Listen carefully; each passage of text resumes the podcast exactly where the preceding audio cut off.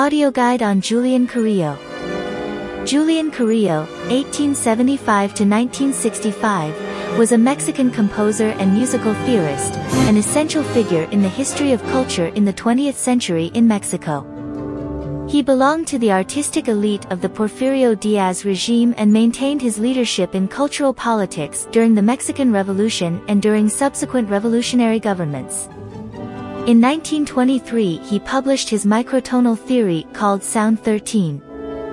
He was director of the National Conservatory of Music in Mexico for two periods, 1913 to 1914 and 1920 to 1923, and director of the National Symphony Orchestra between 1918 and 1924. Julian Carrillo stands out, among other things, for writing numerous theoretical texts, dabbling in the design of musical instruments and being the first microtonalist musician in Mexico.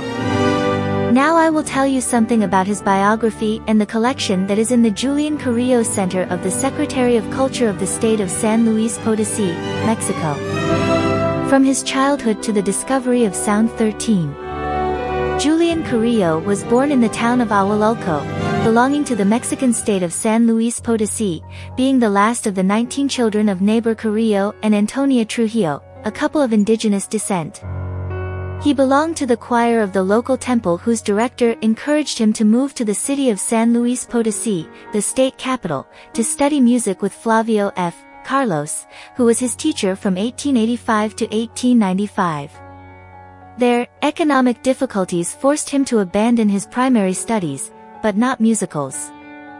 He began as a timpanist in his teacher's orchestra, later becoming a violinist.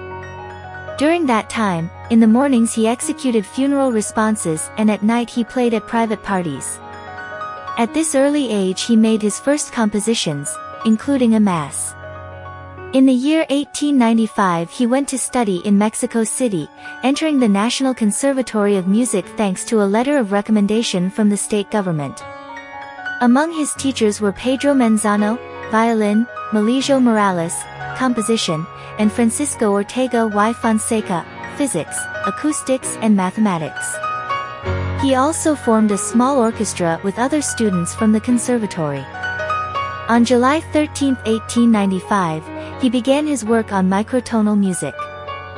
While in his acoustic class with Maestro Ortega, Carrillo was shown the supposed law of string divisions, which maintains that if a string is divided into two segments, each one will sound like the eighth if in three, each one will be the fifth, etc. He was very surprised when he studied the laws of production of the fundamental intervals. All this led him to experiment on his own. That same day Carrillo carried out an experiment in his small apartment, using the edge of a razor to press the string at the exact point between the G notes and that of his violin string, he obtained 16 clearly different tones. In all his subsequent work he followed this same line, studying more and more deeply the physical and mathematical bases of music. Initially he called sound 13 the interval of a sixteenth of a tone, whose mathematical value is 1.0072. He later used the term to refer to his entire microtonal system. He achieved 4,640 different sounds in the octave. He opted for 16 THS of a tone increasing to 96 sounds per octave. Studies abroad. During a presentation that he gave as a soloist at a high-level awards ceremony in 1899, the President of the Republic, General Porfirio Diaz, listened to him and decided to grant him a scholarship to study at the Leipzig Royal Conservatory. There his main teachers were Hans Becker, violin, in turn a disciple of Joachim Nicholas Egert, Johann Merkel, piano, and Salomon Jadassohn, composition, harmony and counterpoint.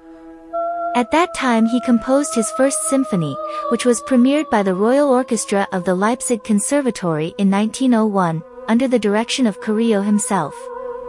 He was also, by competition, first violin in the Leipzig Conservatory Orchestra and in the Gewandhaus Orchestra. At the 1900 International Music Congress, held in Paris, he proposed naming all new notes with monosyllables to facilitate music theory. The proposal was accepted and published. After finishing his studies in Leipzig, he moved to Belgium and entered the Royal Conservatory of Ghent, where he won first place in the 1904 International Violin Competition. Returned to Mexico after his studies. That year he returned to Mexico where President Diaz recognized his good performance in Europe by giving him an Amati violin on behalf of the nation. He is appointed professor of composition, counterpoint, fugue and instrumentation at the National Conservatory and promoted to director in 1913, the year in which he is admitted as a member of the Society of Geography and Statistics of Mexico. He organized the Beethoven Symphony Orchestra and the Beethoven String Quartet. As director of the conservatory, he reformed the study programs, emphasizing not only rigorous technical preparation, but also subjects such as literature or Spanish. The theory of sound is born 13th.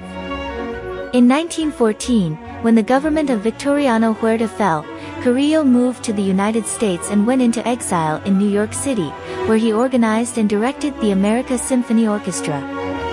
The debut of this orchestra is made with the presentation of his first symphony, having such success that the press names him, the Herald of a Musical Monroe Doctrine, Herald of the Musical Monroe Doctrine. It is in New York where he edits the second volume of Talks Musicales, which are published in Mexico in 1922 and where the first public reference to the theory of sound appears 13. He also wrote Pre-Sound 13, Basic Rectification of the Classical Romantic Musical System. On February 15, 1925, a function was presented with all the microtonal works in quarters, eighths, and sixteenths of a tone. This would be the beginning of the dissemination of Sound 13 throughout the Republic on a tour that would take him to Cuba and New York, where he met Leopold Stokowski, who would become a great friend and support in his career. Homecoming Returning to Mexico, in 1918, he was appointed director of the National Symphony Orchestra, 1918 to 1924, and the National Conservatory, 1920 to 1921. Under his baton, the symphony orchestra reaches a level of excellence, to the point of being considered better than the New York Philharmonic Orchestra by pianist Leopold Godowsky. This success allows the orchestra to be able to sustain itself with its own resources. His repertoire included compositions from all musical eras, from the Baroque to atonalism and serialism. Carrillo gave importance to the promotion of music by Mexican composers such as Manuel M. Ponce, Antonio Gomez Anda, and Juan Leon Mariscal. Among his composition students, Julia Alonso, Sofia Cancino de Cuevas, and Jose F. Vasquez stand out, dedicated to tonal music in the classical and romantic tradition. He also influenced other Mexican composers such as Arnulfo Miramontes, Rafael J. Tello, Francisco Camacho Vega and Efren Perez Camara. During the second half of the 20th century, all of them were relegated by official musical historiography, which only recognized the work of nationalist composers. Pianos and Metamorphosis During that tour, he wrote The Laws of Musical Metamorphoses, a guide to transform any work into any fraction of a tone. In 1928, the San Luis Potosí State Congress declared July 13 as a state holiday, in memory of the 1895 experiment, coinciding with its anniversary. The town of Ahualulco officially changes its name to Ahualulco del Sonido 13 in 1933. Carrillo organizes the Symphony of Sound 13, a group in which all the instruments were tuned microtonally. It is then that he understands the need to build special instruments to interpret his compositions. In 1934, he published The Musical Revolution of Sound 13. He did not have government support to carry out his revolution, in fact, all his research and dissemination was self-financed. Applying his knowledge of physics and mathematics, in 1940 he patented 15 metamorphosed pianos for each tone interval, from whole tones to sixteenth of a tone, but it will not be until 1949 that the first piano of thirds of tone is built with the Sauter House of Germany. By 1958 he already had 15 pianos and presented them at the World Exhibition in Brussels, where he was awarded the gold medal. He built 16 pianos, harps, flutes, guitars and cellos capable of generating quarters, eighths, and even sixteenths of a tone. Julian Carrillo presented a thesis in 1947 about the difference between dividing a rope by means of a cut or making a node.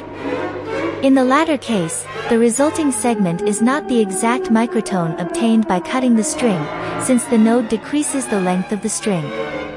Julian Carrillo's music was disseminated in Europe by Jean-Étienne Marie and in the United States by Leopold Stokowski, both admirers of Carrillo and his theory. He was decorated in France in 1956 as a Knight of the Legion of Honor and in Germany with the Grand Cross of the Order of Merit. Last years between 1960 and 1965 he recorded for Philips in Paris about 30 of his compositions, works that represent the three different facets of his musical writing, tonal, atonal and microtonal.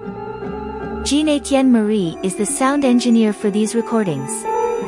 In 1960 he composed a tonal canon for 64 voices, Mass of the Restoration for a cappella male voices in quarter tones and, commissioned by Stokowski, Babblers, for piano in 16th tones, the latter work which premiered in Houston. In 1963, Carrillo received the Latin American Music Grand Prix in Paris. He gives a series of lectures at the Mexican Embassy in London and is interviewed for the BBC. The Times wrote, Julian Carrillo, the venerable figure of Mexican music, has devoted his life to peering into an unsuspected microtonal world. He has undone and rebuilt our chromatic scale, so much so that we are tempted to call it the musical atom buster, just that this name is not enough by itself to give an idea of the wonderful emotional world that he has discovered. This is the greatest and most surprising musical revolution since Trapandro 26 centuries ago increased in Greece two notes to the pentaphonic scale of the Chinese. In 1964, Robert Gendre premiered his concerto for violin and orchestra in quarter tones in Luxembourg. That year he composed several works, including three sonatas for viola in quarter tones, one for violin in quarter tones, a second violin concerto, and several atonal canons.